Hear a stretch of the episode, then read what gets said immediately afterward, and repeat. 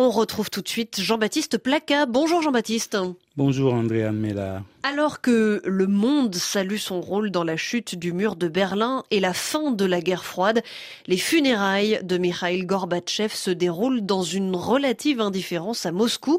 Comment expliquer que certains en Afrique voient en lui l'homme qui a sonné le glas des partis uniques et des régimes autocratiques en Afrique et ouvert la voie à la démocratisation des pays du continent? Ces événements ont certes eu leur part d'incidence sur la fin du parti unique dans nombre d'États africains, mais il a fallu en réalité la conjonction d'une multitude d'événements pour libérer de la peur les populations, contraignant les régimes autocratiques à se démocratiser presque partout sur le continent tout aussi impressionnante que la chute du mur de Berlin, la chute de Nicolae Ceausescu en décembre 1989 a ébranlé bien des chefs d'État africains qui étaient pour la plupart ses amis personnels. Ce dictateur, déstabilisé par la révolte d'une population jusque-là soumise, traqué, arrêté, puis sommairement jugé et aussitôt exécuté, ces images avaient donné aux peuples africains une incroyable détermination pour affronter les petits timoniers et autres guides éclairés qui savaient devoir concéder beaucoup pour échapper à un sort identique à celui du génie des Carpates.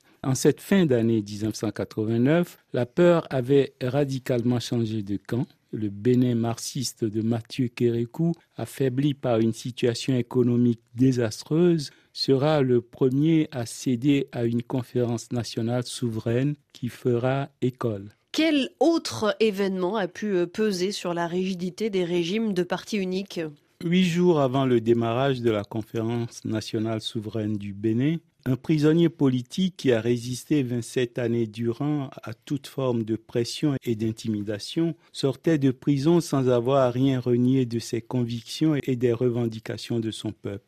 Voir ainsi Nelson Mandela sortir triomphalement de prison sous le regard admiratif de milliards de téléspectateurs était pour les Africains l'indication que la résistance pouvait être payante, en tout cas plus que les compromissions.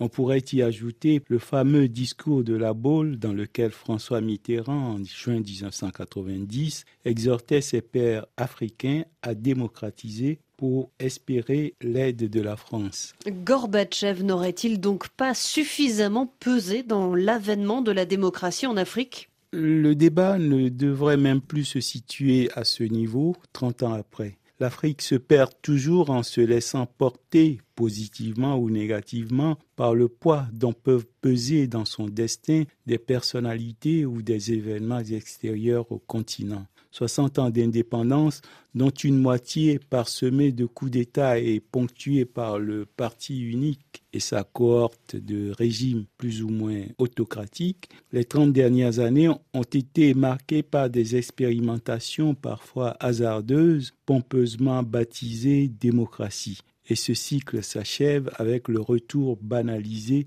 des aventures putschistes. Et soudain, on réalise que l'Afrique n'a ni prévu ses coups d'arrêt, ni pensé ce qui doit suivre, alors que l'on nous prédit de traumatisantes crises économiques dans lesquelles se débattront tant bien que mal les nations dotées d'institutions solides et de bases économiques plus ou moins saines, tandis que les plus vulnérables risqueraient de croupir durablement au fond des pires classements. Pour avoir vu se succéder au pouvoir ces trente dernières années le meilleur et le pire du spectre des prétendants imaginables, les populations se demandent à quoi peut ressembler le leadership visionnaire qu'on leur suggère comme solution pour échapper au pire.